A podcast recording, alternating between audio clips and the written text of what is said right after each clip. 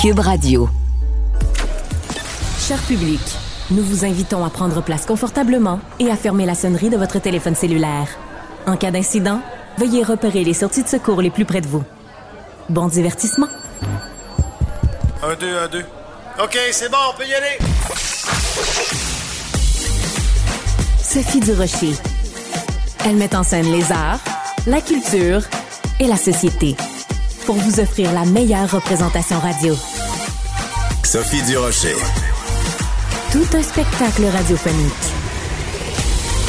Bonjour tout le monde, j'espère que vous allez bien. Écoutez, euh, je veux vous raconter euh, une histoire personnelle.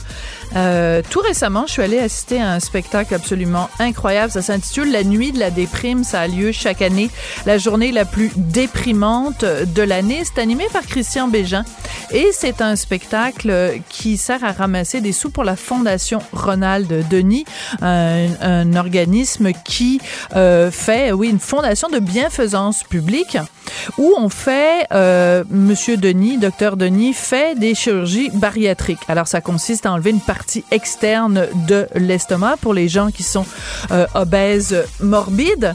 Et euh, ben, lors de cette soirée-là, la nuit de la déprime, il y a quelqu'un qui est venu euh, à l'avant, qui est venu au tout début témoigner en disant ben écoutez euh, moi ça m'a sauvé la vie. Euh, j'ai été euh, très touchée par le témoignage de cette femme et j'avais envie de vous la faire entendre parce que je pense que son histoire est importante. Donc elle s'appelle Mélissa Brière. Elle est au bout de la ligne. Bonjour Mélissa. Bonjour Sophie. Quand je dis que ce soir-là, vous êtes montée sur scène et que vous nous avez raconté votre histoire, je vous assure, Mélissa, tout le monde était impressionné par votre euh, courage, votre détermination et par la sensibilité de votre témoignage. Alors, racontez-nous votre histoire. Pourquoi euh, vous avez eu recours à, à cette chirurgie-là et qu'est-ce que ça a changé dans votre vie? Ben, en fait, j'ai eu recours à cette chirurgie-là parce que j'étais atteinte d'obésité morbide. Euh, j'ai monté à plus de 400 livres et c'était devenu un peu la seule solution envisageable puisque euh, les simples régimes fonctionnaient pas. J'avais un effet yo-yo, j'avais plusieurs troubles alimentaires aussi. Donc, euh, c'est quelque chose qui avait été euh, introduit par mon médecin de famille et puis euh, c'est comme ça que j'ai rencontré le docteur Denis, donc euh, qui s'est occupé de ma chirurgie après la chirurgie bariatrique. Quand vous nous avez parlé sur scène, vous avez dit des mots qui, moi, ont résonné très fort en moi. Vous nous avez raconté à tous que, avant la chirurgie, vous aviez enlevé tous les miroirs chez vous. Ce que, Oui. ça, ce que ça signifie, c'est donc vous n'aimiez pas, vous préfériez ne pas vous voir, vous n'étiez plus capable de vous voir en portrait, comme on dit?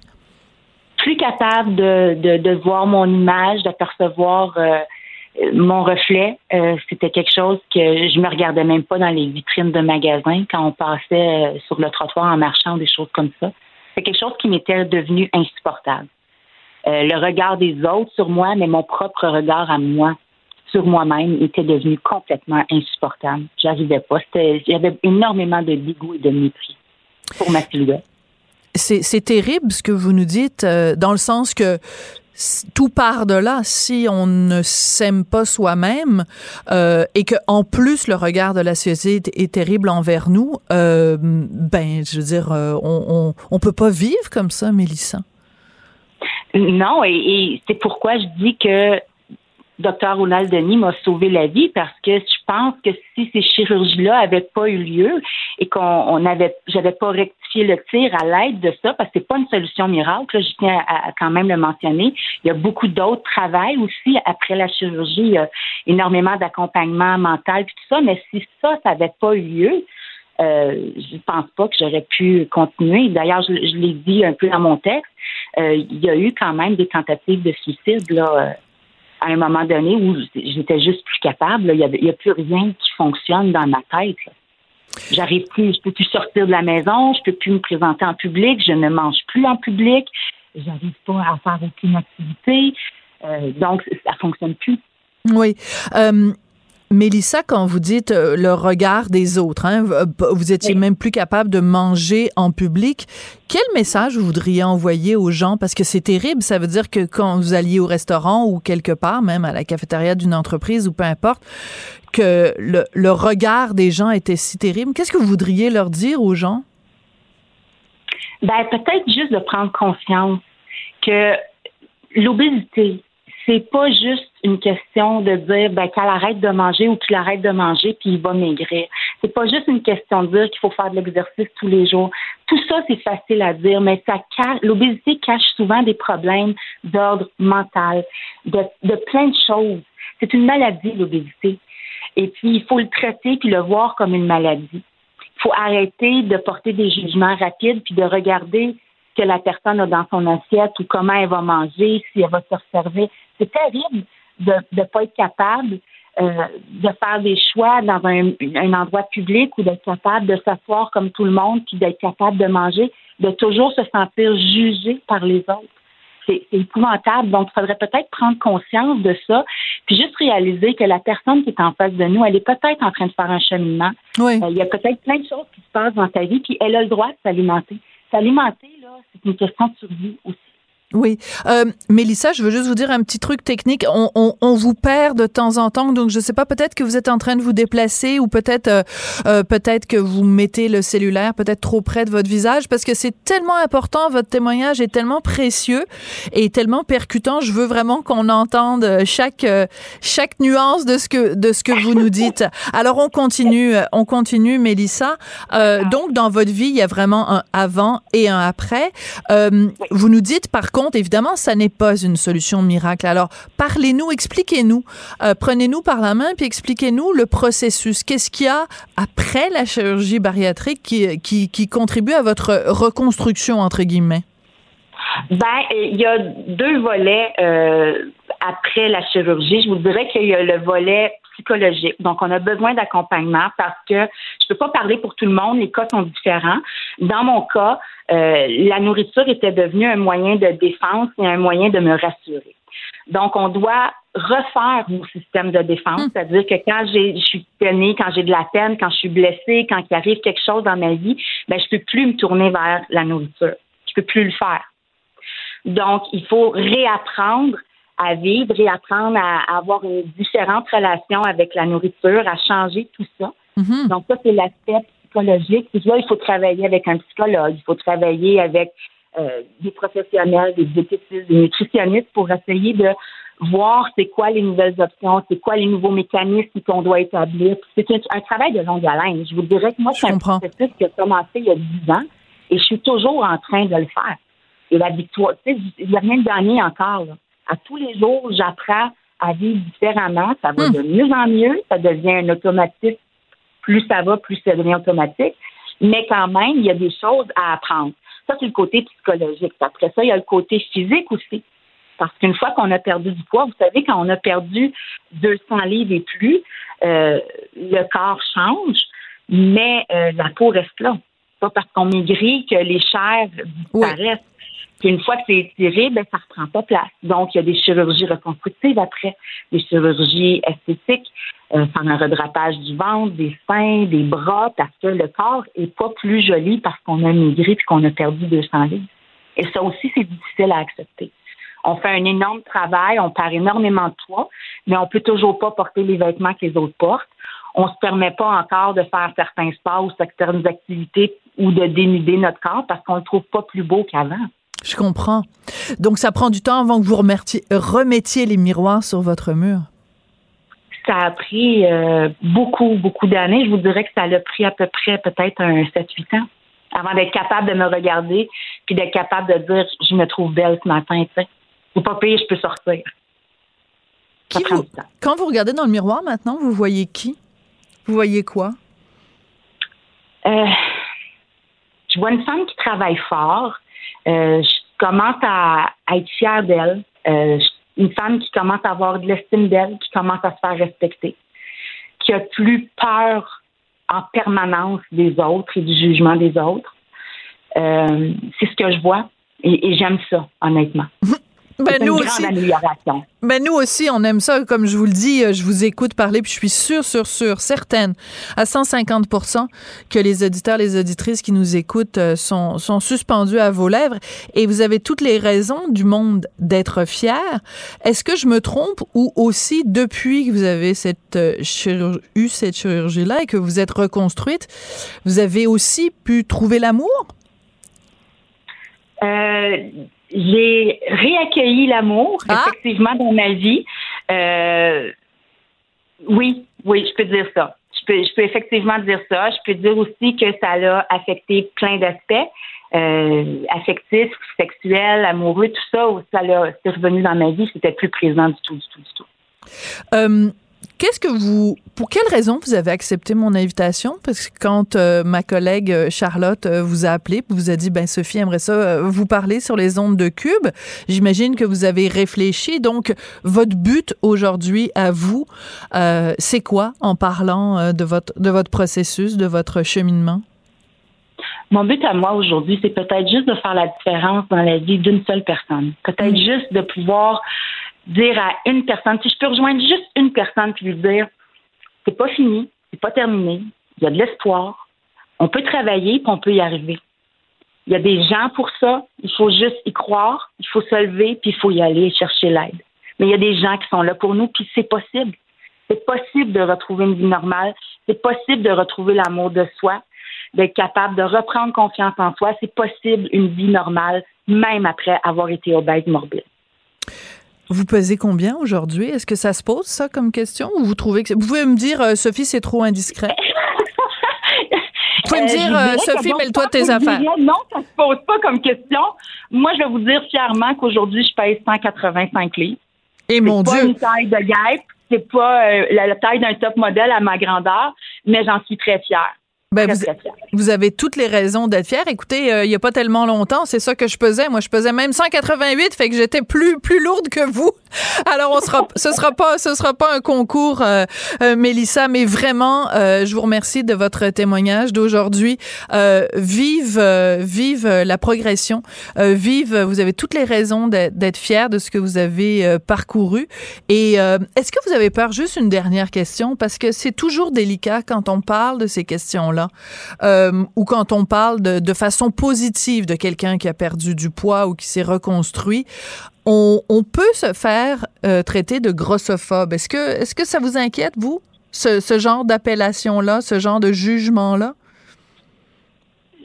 Je vous dirais que moi, ça ne m'inquiète pas. Je sais d'où je viens, je sais, qui, je suis, je sais que la bataille que j'ai livrée. Et c'est pas du tout de la grossophobie. Euh, c'était pas le dédain que j'avais, c'est un dédain de moi-même, mais c'est un dédain de ma vie puis de ma condition mentale aussi. C'était pas une question de dire je j'ai peur des grosses ou j'en veux aux gros ou aux grosses ou je c'était pas ça. Fait que j'ai pas peur de cette appellation-là du tout, du tout, du tout, du tout, du tout. J'ai pas Ex- peur de ça. Par contre, j'ai peur que les gens prennent mon histoire et celle des autres personnes qui ont vécu l'obésité et qui la ridiculisent. Et c'est là où j'ai hésité avant d'accepter d'aller parler sur scène ou de faire une entrevue avec vous. J'ai toujours peur que ce soit mal interprété parce que je veux pas desservir la cause. Je suis très sensible à la cause, je l'ai vécu, je sais ce que c'est. Et je voudrais pas que les gens ridiculisent cette cause-là. Ben, je peux vous dire que quand vous êtes monté sur scène euh, au, au théâtre Saint-Denis pour euh, la nuit de la déprime, il y a personne qui vous a trouvé ridicule dans la salle et je suis sûre qu'aucun de nos auditeurs ne vous trouve ridicule. Au contraire, on vous trouve très très courageuse. Donc merci encore mille fois, Mélissa euh, Brière, d'être venue témoigner aujourd'hui. Puis bon courage pour la suite des choses. Ben, je vous remercie beaucoup. Puis, si vous me permettez, Sophie, Oui. juste avant de quitter, je voudrais juste euh, dire que la Fondation Ronald Denis, euh, c'est pas juste pour l'obésité morbide. Je pense que c'est important de le mentionner pour les gens qui voudront faire des dons. Vraiment, la Fondation supporte les CIUS dans toutes les approches médicales, donc dans les diagnostics, les dépistages, les traitements, la recherche, la prévention de l'obésité, oui, mais aussi du cancer du sein et de la santé de l'homme. D'accord. Vous êtes une excellente euh, porte-parole. Donc, euh, en effet, si les gens veulent faire des dons euh, pour la Fondation Ronald Denis, c'est facile à retrouver sur les médias sociaux. Merci beaucoup de cette précision. Merci, Mélissa. Ben, je vous remercie beaucoup, Sophie. Bonne journée. Bonne journée. Culture, tendance et société. Patrick Delisle-Crevier. Bon, Patrick, c'est une énorme nouvelle dans le milieu médiatico-journalistico-culturello-divertissemental. c'est euh... une prémonition la semaine dernière quand on a dit oui? Marc Labrèche est le nouveau roi. Et toi, tu as dit, mais ça veut dire que c'est la fin de la reine. Je pas nécessairement, ça reste à voir. Et finalement, euh, c'est le cas, mais c'est pas une fin, c'est pas un coup près annoncé. Euh, euh, décidé par Novo. C'est plus Julie qui a décidé de Oui, mais attends, euh, oui, attends, parce qu'on n'a pas dit de quoi il s'agissait. Ah, Alors, ben on va commencer par le début. Julie Snyder, donc, on apprend que c'est la fin de l'émission euh, Les quatre, la semaine des quatre Julie. donc, elle va finir ça cette saison-ci, puis après, il y en aura plus. Donc, la semaine dernière, toi et moi, quand on avait parlé de l'arrivée de Marc Labrèche, on s'était dit, ça veut-tu dire que c'est la fin pour Julie? Ben, budding, bedang, une semaine plus tard, voilà. Euh, qu'est-ce que ça représente, euh, cette, euh, cette annonce-là, la fin de l'émission de Julie Snyder, selon toi, Patrick? Ben, c'est quand même gros parce que Julie, c'était, bon, on le cache pas, ça a été la reine de TVA. C'était rendu la reine de Nouveau. elle avait son émission. elle faisait quatre soirs semaine. C'était, elle avait une grande place dans la grille horaire et tout. Et euh, elle a fait aussi connaître des gens, euh, Marilyn Jonca, euh, Rosalie Vaillancourt et compagnie, Arnaud Soli, dans cette émission-là, des chroniqueurs qui sont passés. Et donc, c'était quand même un gros morceau de, de la chaîne Novo. Et donc, je suis un peu surpris, mais en même temps, euh, tu le sais, Sophie, tu as eu des choix de Sophie il y a quelques lunes. Eh. De cela, hmm. moi, j'ai travaillé comme recherchiste avec Julie à l'époque au Point J. Donc, je sais ce que c'est une quotidienne. Et comme Julie dit, et comme tu le sais, et comme tu le fais tous les jours, il faut avoir lu, entendu, tout vu et tout quand on reçoit un artiste. Et donc, euh, ça devient essoufflant et ça accapare beaucoup de temps dans l'agenda. Et je pense que Julie avait peut-être envie de faire autre chose parce qu'on sait Julie, c'est une fille de mille et un projets. J'ai travaillé avec elle, c'est une tornade et en vieillissant, elle s'agit un peu, mais pas tant que ça. Donc, euh, c'était prévisible un peu. Et bon, est-ce que Novo avait déjà euh, euh, étaient déjà au courant quand ils ont engagé Marc Labrèche. Euh, pour on sait que Marc Labrèche, ce ne sera pas euh, quatre soirs semaine, mais plutôt deux, si la mémoire est bonne. Donc, ça reste à voir. Mais c'est quand même étonnant, mais je suis certain que, connaissant Julie, qu'elle va rebondir d'une façon ou d'une autre après une petite pause. On se souvient, le point J, ça a duré quatre ans, après ça, elle fait autre chose, autre chose. Tu sais, Julie est une, une tornade qui passe et qui s'en va et qui revient et tout. Donc, euh, je, m'attends à revoir Julie euh, sous une autre forme euh, dans un, éventuel projet à venir. Donc, mais c'est quand même une, une grosse, une grosse annonce. Quand même, je pensais que Julie était partie pour quelques années encore avec euh, cette quotidienne. Mais c'est important euh, ce que tu soulèves parce que évidemment Julie elle animait donc cette émission là et en plus de euh, le produire et de produire d'autres émissions occupation double etc etc. Et, je pense, de façon générale, puis merci d'avoir rappelé en effet les choix de Sophie, j'en ai fait quand même 750, puis c'était cinq, cinq, jours par semaine. Je produisais pas l'émission, mais c'est les gens, je pense, euh, assis dans leur salon, ne se rendent pas compte à la, la quantité de travail que ça représente, surtout quand on le fait de cette façon-là. C'est-à-dire que tu reçois quelqu'un qui a, euh, il vient de parler de, de, de ton livre, ben t'as lu le livre, il vient de parler de son film, t'as vu le film, c'est une heure et demie de, de, de, boulot, c'est euh, etc. Tu parles de pièces de théâtre et il y a tellement de, de gens dans le milieu qui font ça par-dessus la jambe. Euh, T'en as écrit des livres, toi, euh, j'en ai écrit des livres et combien de fois on a été interviewé, Patrick, toi ou moi, par des gens qui avaient lu euh, deux pages ou qui avaient lu juste l'arrière, tu sais, le quatrième de couverture? Il y a beaucoup de paresseux dans ce milieu-là et je pense pas, personne pourra jamais dire que, que Julie est paresseuse. Oh non, moi je peux te dire, j'ai travaillé avec Julie, c'est une fille qui, euh, qui a toute la hargne au travail. Elle lit, elle entend tout et tout. J'ai préparé des dossiers avec elle. Le point J, c'était une grosse émission à l'époque et tout. Et, et, je me souviens, moi, on passait des heures à préparer chaque entrevue. Et Julie est une fille qui se prépare. Oui, j'en ai vu effectivement. Euh, je pense à des entrevues de général à la radio, entre autres, où l'animateur, et je n'aimerais pas de nom, Julie, mais euh, Sophie, mais quand j'ai lancé mon livre Les oiseaux rares de Montréal, qui était un livre sur puis je veux pas faire de plug ici pour mon livre, ça fait déjà quelques années qu'il est sorti, mais c'est un livre sur les Montréalais qu'on croisait sur les coins de rue, puis qui étaient chacun, euh, c'est 52 portraits de Montréalais, puis je me souviens que l'animateur m'avait dit, pourquoi avoir choisi d'écrire un livre sur les oiseaux? Oh! C'est très drôle. Oui, c'est quand même une émission assez reconnue et dans une, une, euh, une radio assez reconnue aussi. Puis il, il me prenait pour un ornithologue. C'était très, très, très drôle. Mais je te jure que c'est même pas, c'est la vérité. On, à quel point des fois, ah, les oiseaux rares, lui, il a fait un livre, c'est les oiseaux rares de Montréal. C'est très drôle. des oiseaux. Donc, oui, ça arrive. euh, euh, Il y a des animateurs qui le font et euh, bon, on est des deux côtés du micro, toi et moi. Des fois, on peut, on s'en rend compte et, et voilà. Mais oui, effectivement, une quotidienne, euh, c'est beaucoup de travail. Moi, je devais être le 7 jours où je dois tout avoir vu, tout, tout vu, tout, tout entendu, tout lu. Là, tu vois, je suis en train de lire un livre pour l'entrevue la semaine prochaine. Je sais très bien ce que c'est et à la télé, il y a toute le- l'image et tout qui vient avec et tout. Donc, c'est énorme comme travail. Et donc, puis Julie, c'est souvent des cascades, des stunts, des concepts et tout. Donc, euh, laissons-lui une petite pause si elle le, désire. Oui, et euh, c'est toujours délicat dans le milieu de la télé parce que quand euh, quelqu'un, quand on, on- on annonce euh, la fin d'une émission et tout ça, euh, il- on sait jamais est-ce que c'est, est-ce que c'est vraiment, est-ce que c'est sa décision, est-ce que c'est la décision du diffuseur. Donc, on, on rentrera pas euh, là-dedans, mais il reste que euh, c'est, c'est, c'est quand même intéressant aussi. Euh, et, et Novo essaye quand même de prendre sa place avec des propositions qui sont euh, qui sont différentes parce que euh, qu'est-ce que tu veux, il y a, Radio-Canada, il y a TVA, puis il y a un troisième, un troisième, une troisième télévision généraliste, parce que je mets pas Télé-Québec dans les télévisions généralistes, parce que c'est vraiment plus euh, culturel et, éducatif, supposément, en tout cas selon, selon leur mandat. Donc, il faut qu'ils se, qu'ils se démarquent.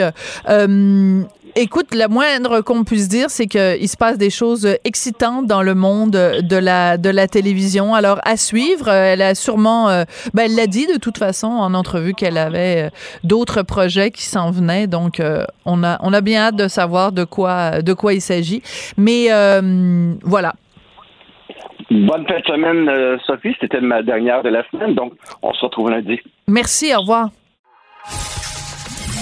Qu'elle soit en avant ou en arrière-scène, Sophie Durocher reste toujours Sophie Durocher. C'est tout en anglais. Sophie Durocher. C'est toi qui as tiré la sonnette d'alarme? Le Québécois moyen était Guy Nantel. quelqu'un qui subissait et qui se disait je ferme ma gueule, ben, je veux pas perdre ma job. La rencontre. Cet asservissement, cette servitude volontaire. C'est quelqu'un qui va dire, par exemple, moi, j'étais allé à l'urgence, là, j'ai attendu 6 heures, OK? La rencontre. Nantel. Durocher. Ah, Guy, je pensais qu'à un moment donné, euh, on arrêterait de parler du chemin Roxham, mais là, quand on apprend que ça nous coûte 20 millions de dollars de plus par mois à cause euh, des, des gens qui passent par le chemin Roxham et qui deviennent bénéficiaires de l'aide sociale, ben, je me dis, on n'a pas fini d'en parler, puis euh, à un moment donné, euh, les gens vont se rendre compte que ça n'a pas d'allure, le chemin Roxham. Ça, c'est juste le surplus. En un an, on est passé donc de 13 000 demandeurs d'aide sociale à maintenant euh, presque 40 000. Donc, c'est une augmentation de 300% euh, Puis, au final, si on prend l'aide sociale au grand complet, ce que ça coûte aux contribuables, c'est une augmentation à un an de 30% du budget. Tu sais, les gens là, sur l'aide sociale, là, la prestation de base, c'est 770 par mois. Tu vas plus nulle part aujourd'hui avec 770 Ben non. par mois. Ça fait des années qu'il y a des pressions pardon, pour euh, demander une augmentation des prestations. Et à chaque fois, on leur dit on n'a pas d'argent, on n'a pas d'argent. Mais là, penses-tu que ces gens-là qui sont sur l'aide sociale n'auraient pas souhaité eux autres aussi avoir une augmentation? Fait que, bref, on n'a jamais eu budget pour les augmenter, mais on, soudainement, on a un 30% de plus pour toujours rentrer plus de monde. Puis je trouve ça ironique que ce soit dans la presse qu'on ait cette nouvelle-là parce que Justement, la semaine passée, il y avait un chroniqueur de la presse, pas, je ne vais pas le nommer, je me souviens plus, j'ai- tellement lu d'affaires, mais c'est pas important parce que ça, ça- ça démontre bien la pensée profonde. Écoute, il y avait un chroniqueur de la presse qui traitait un peu de paranoïaque les gens qui réclamaient la fermeture du chemin Roxham, puis qui mettait une partie de la faute sur l'immigration irrégulière. Mais là, son argument de base, c'était c'est du bon monde, ils sont pas pires que les Québécois de souche. C'est un argument d'enfant de 4 ans, parce que quand on conteste le- le principe d'immigration irrégulière, on conteste pas les individus, on conteste les décisions politiques qui Eh conduisent voilà. à un déséquilibre en termes de capacité d'intégration. Et ceux qui comprennent pas ça, là, c'est un peu comme un avion qui contient 500 places. Ben, si tu fais rentrer 600 passagers, c'est pas compliqué. Les 100 en trop, ça a beau être du bon monde, on peut pas fonctionner comme ça. Alors oui, des problèmes sociaux existaient avant le chemin Roxham, on en convient tous mais c'est certainement pas en rajoutant de la pression sur la pénurie de logement, l'aide sociale, le système de santé, d'éducation CPE qu'on va régler la situation. Mais euh, juste pour euh, rebondir sur ce que tu euh, tu disais, écoute, j'ai mis sur les médias sociaux une capture d'écran, ben c'est vraiment c'est savoureux parce que ce matin, donc quand tu regardes la une numérique de la presse, ben tu as un éditorialiste qui a écrit au lieu de, déchirer sa chemise sur Roxham dans lequel il dit ah ben là il les gens sont trop extrémistes quand ils parlent du chemin Roxham. Puis juste en dessous, c'est marqué le nombre de prestataires explose. Fait que ça coûte 20 millions de dollars de plus par mois au Québec, mais il faut surtout pas déchirer sa chemise. Et moi, je commence à être tannée d'un journal qui me dit que faut, faut rester calme. Euh, pour reprendre l'image que tu as utilisée tout à l'heure, si en effet il y a de la place juste pour 500 personnes dans l'avion puis qu'on essaye d'en rentrer 600, euh, ben c'est que les 500 autres doivent moins de place. C'est ça que je comprends pas que les, les gens qui, qui, nous reprochent la façon de parler du chemin Roxham, c'est que forcément ça va enlever des services aux gens qui sont déjà dans l'avion. Ben, c'est parce que la rhétorique que ces gens-là utilisent, c'est toujours de dire l'immigration, c'est un, un, enrichissement économique. Puis ça, c'est très contesté par les économistes parce qu'il n'y a, aucune étude qui fait cette démonstration-là. C'est juste la rhétorique, c'est juste une phrase qu'on dit comme on, comme on fait un chapelet puis qu'on dit non, non, euh, bon, c'est un enrichissement économique. Mais tu sais, moi, je l'avais demandé dans ma plateforme quand je me suis présenté à chefferie du PQ qu'il y ait la première grande étude là, qui fasse le tour, mais le tour au grand complet des coûts de, de ces services-là versus évidemment les bénéfices des gens qui trouvent puis qui contribuent au niveau de l'impôt. Mais juste de faire cette réclamation-là, tu te fais traiter de raciste juste pour avoir un portrait clair de la situation. Puis ça, ça en dit non, tu sais. Parce que si c'est un enrichissement économique, c'est possible que c'en soit un, mais c'en est un dans la mesure où on parle d'une immigration qui est organisée en fonction des besoins de la société d'accueil, pas le fort qu'il y a en, ce moment au, chemin Roxham. Je te fais ça rapidement, gars. 40 000 personnes, OK, qui n'ont pas de permis de travail, là, ce que ça donne? On le voit avec l'aide sociale aujourd'hui. Les organismes communautaires, on en a parlé, toi et moi, la semaine dernière incapable de suffire à la demande. Le logement. Il y a une pénurie au départ. Après ça, on, finance un programme d'aide à la réinstallation, un programme de prêt aux immigrants, un programme d'aide au logement provisoire des demandeurs d'asile.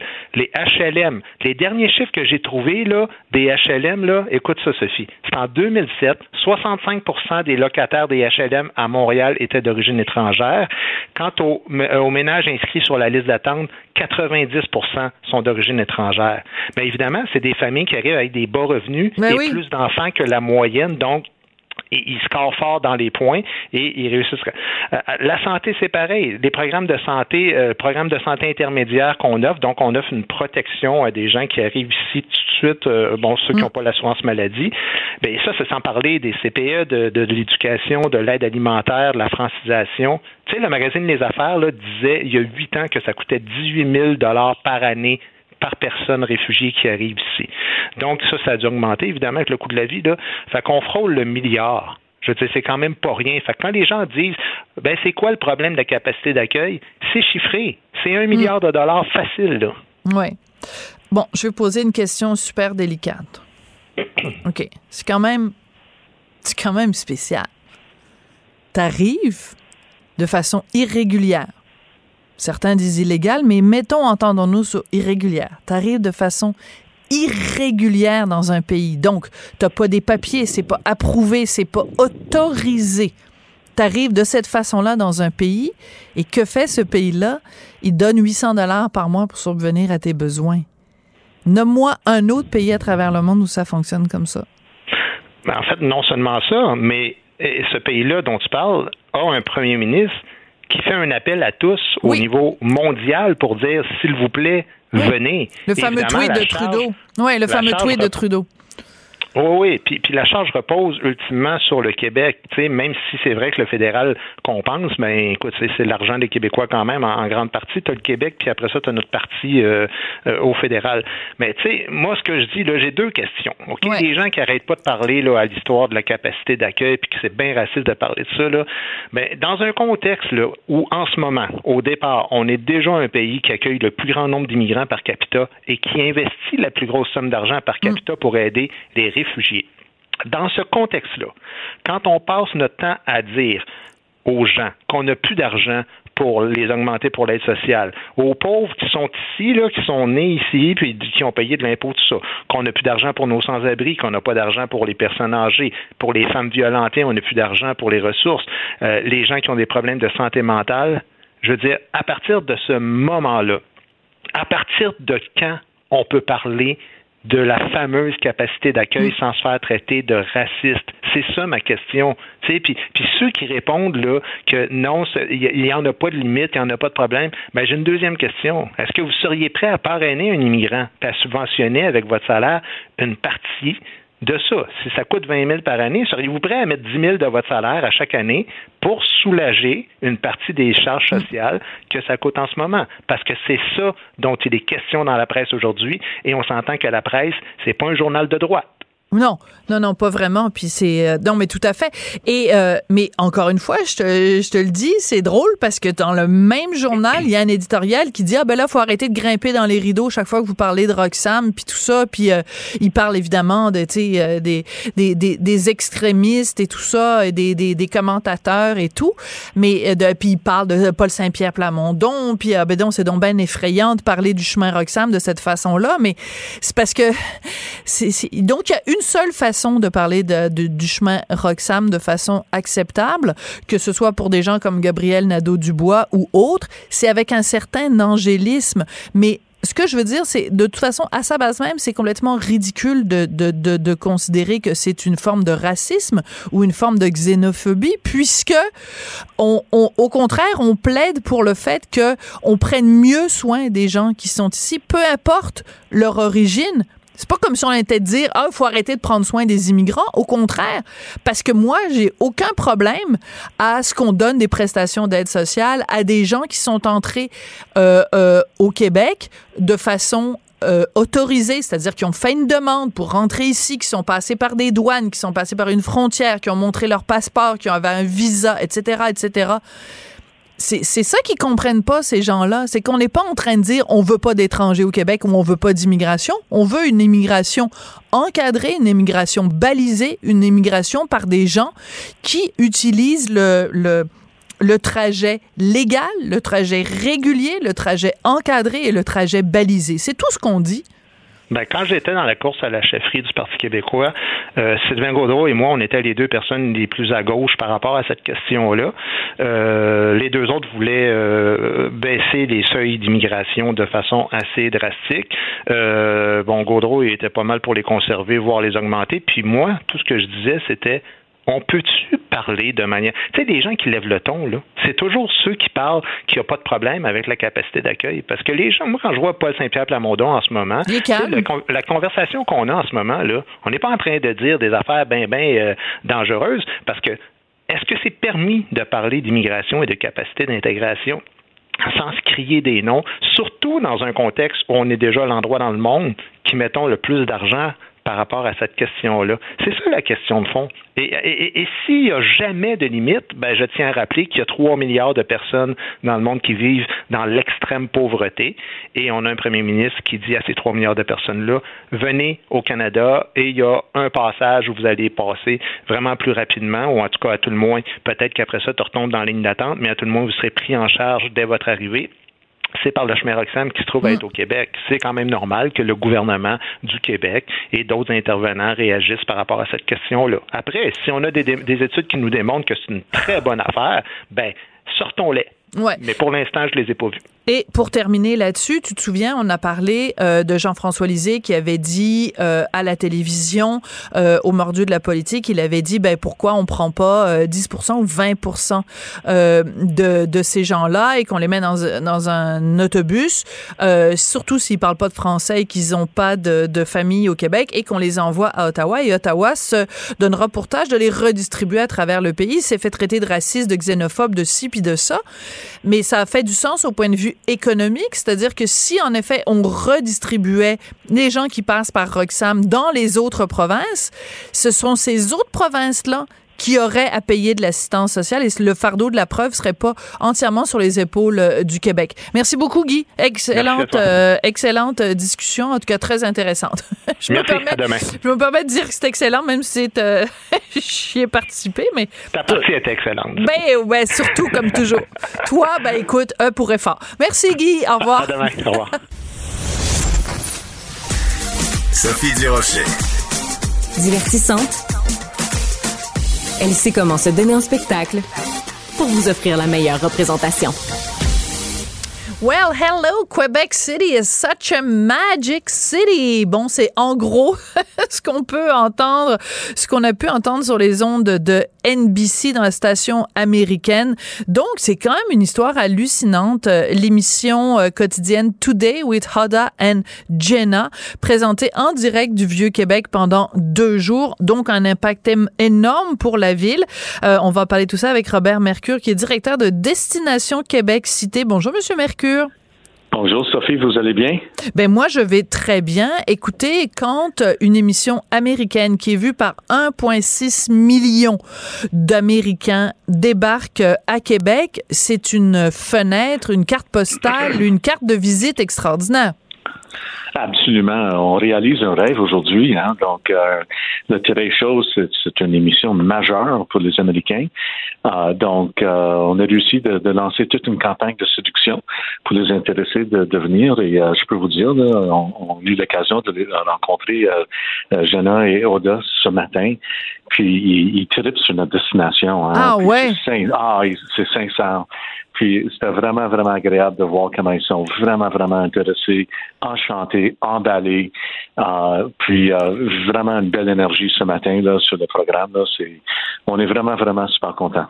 Qu'est-ce que vous espérez avec euh, cette émission-là? Euh, parce que, bon, les Américains, quand même, ils savent qu'il y a un endroit au nord, là, quelque part au nord, où les gens parlent français, puis euh, ils mangent de la poutine.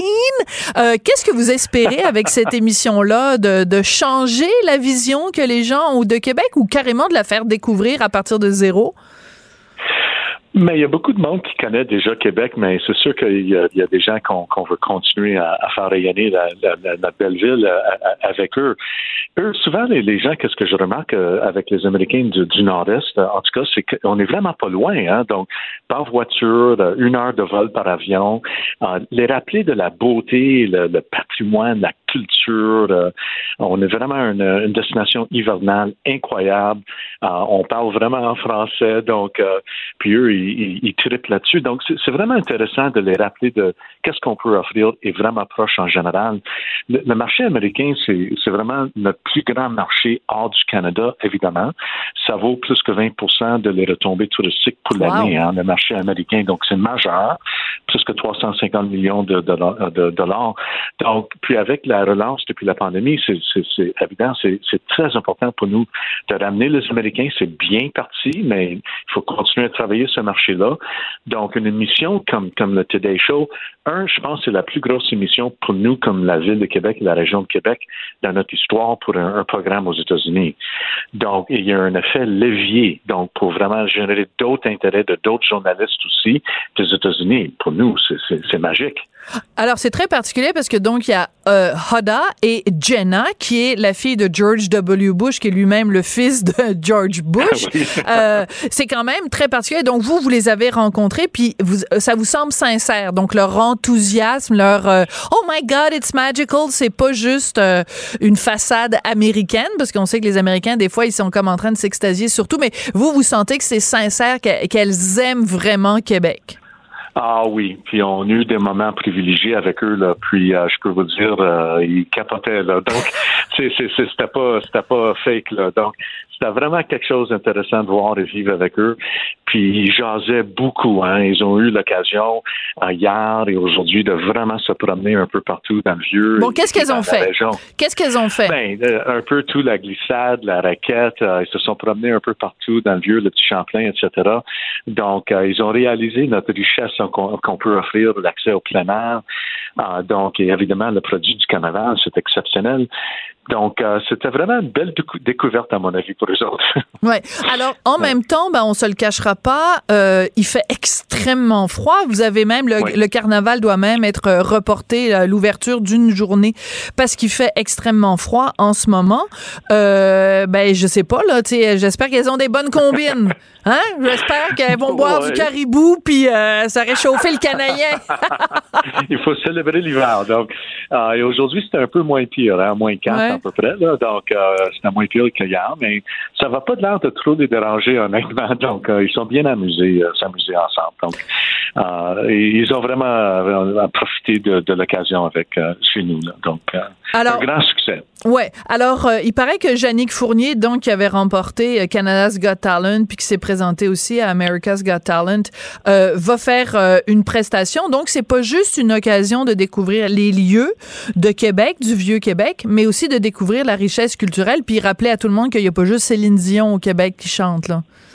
Tout à fait. On, on voulait, vraiment souligner le talent et, tout, le, tout le Québec. hein. Donc, c'est- important. hein. Puis, je pense que ça, les intéresse beaucoup. On a beaucoup de, de, de grands talents euh, à Québec et au Québec. Donc, c'est une belle occasion de faire rayonner euh, plusieurs personnes euh, à travers les États-Unis. Alors, expliquez-moi comment ça fonctionne. Parce que quand une émission comme le Today Show euh, voyage, bon, évidemment, il voyage à toutes sortes d'endroits, euh, c'est- aux frais de, de l'hôte. C'est-à-dire, c'est ceux qui les accueillent. Dans ce cas-ci, euh, votre organisme à vous, mais aussi euh, une commandite de Bonjour Québec. euh, bon, bref. Donc, euh, est-ce qu'on peut savoir, en gros, combien ça peut coûter pour la venue d'une émission comme le Today Show? Ah, je peux pas rentrer trop dans ces détails-là euh, à cause de l'entente que nous avons avec eux. Ah, c'est sûr qu'il y a une campagne de séduction. hein. Il faut réaliser que C'est la grande séduction. Ben, euh, puis il y a beaucoup de destinations qui, qui veulent euh, amener euh, évidemment euh, le Today Show chez eux. Donc c'est toute une compétition. Donc il y a plusieurs facteurs à, à- part de juste les aider un peu à, à- à couvrir euh, quelques coûts. Donc pour nous c'est un investissement qui vaut vraiment la peine. D'accord. C'est- c'est- nous, on regarde ça, on peut analyser à un certain niveau le- le- les retombées en potentiel. Pour le moment, c'est difficile à dire qu'est-ce que ça va, ça va ramener pour- dans, dans le, le- le futur parce que c'est- il y a vraiment, je reviens à ce- cet effet Mhm. euh, levier. Ok, c'est, on veut créer ce buzz pour la Ouais. destination et, et, et c'est sûr qu'on va avoir un impact euh, au niveau de, re- retombées touristiques à court terme et à long terme. Donc, es capable de parler à travers les États-Unis aux Américains pour notre belle destination. C'est difficile à calculer, mais c'est sûr que c'est un bel investissement stratégique. Et à toutes ça, sortes de niveaux. et, f- et faire ça, donc euh, donner de l'argent pour que le tout des shows vienne à Québec, versus prendre euh, des publicités, acheter de la publicité, mettons dans le New York Times ou dans le USA Today, euh, ça vaut plus la peine de faire venir une émission comme le Today Show. C'est un meilleur investissement? Ça vaut certainement la peine. Ouais. Euh, on regarde ça comme ça. hein. On regarde nos investissements, on regarde les coûts relatifs à, à- à toutes les options. Puis, euh, je peux vous dire que nous, on est très emballés euh, avec euh, le potentiel que ça peut nous amener. D'accord. Absolument. Mais ce que, ce que je comprends, donc, c'est pas juste le fait que les gens vont regarder le tout des shows en se disant, eh mon Dieu, qu'ils ont l'air d'avoir du fun à Québec. Euh, mais c'est aussi que ça va donner peut-être le goût à d'autres émissions ou à d'autres médias de aussi venir faire euh, un tour à Québec. Vous nous avez dit, et je le comprends parfaitement et je le respecte, qu'évidemment, les ententes sont confidentielles comme à peu près n'importe quelle euh, entente commerciale entre deux parties. Mais euh, est-ce que je vais juste vous poser une question? Vous me répondez par oui ou par non. Enfin, euh, oui. Est-ce que c'est est-ce que c'est moins ou plus qu'un million de dollars? Je peux pas aller là. Ah non, même pas. Non, non, non, non, c'est euh, désolé. OK. Euh, mais ça vaut la peine. ça Mais ma question vaut un million de dollars. Absolument. Mais vous considérez vous que euh, l'argent l'argent en vaut en vaut vraiment vraiment la peine? Euh, donc, euh, vous pensez que les gens vont pouvoir faire non seulement du tourisme euh, hivernal, mais on va peut-être aussi voir les retombées cet été. Donc, il y a peut-être plein de gens cet été dans les rues du Vieux-Québec. Ils vont peut-être faire un tour aussi dans le reste du Québec qui vont avoir été là grâce à Hada et Jenna. Merci beaucoup, Monsieur Mercure. Ça a été un plaisir de vous parler. Merci à vous. Bonne, bonne journée. Euh, Monsieur Mercure, juste, il me reste 30 secondes. Je suis surprise parce que quand on m'a dit, ben, ton, ton invité s'appelle Robert Mercure, est-ce que je me trompe ou vous êtes anglophone vous-même? Je suis un peu plus anglophone, oui. oui, un peu plus anglophone. Bon, en tout cas, merci beaucoup. Vous parlez un français absolument impeccable. Ça a été un plaisir de vous parler. Vous êtes un fier représentant de la ville de Québec. Donc, je rappelle que vous êtes directeur de Destination Québec euh, Cité. Puis, euh, dites un petit bonjour hi. C'est vraiment la seule fois de ma vie où je vais accepter de dire bonjour hi à quelqu'un, à euh, Hoda et Jenna pour leur visite à Québec. Merci. Absolument, avec grand plaisir. Merci. Merci à Tristan Brunet-Dupont et Charlie Marchand à la réalisation, la mise en onde, Charlotte Duquette à la recherche. Merci à vous et à très bientôt. Cube Radio.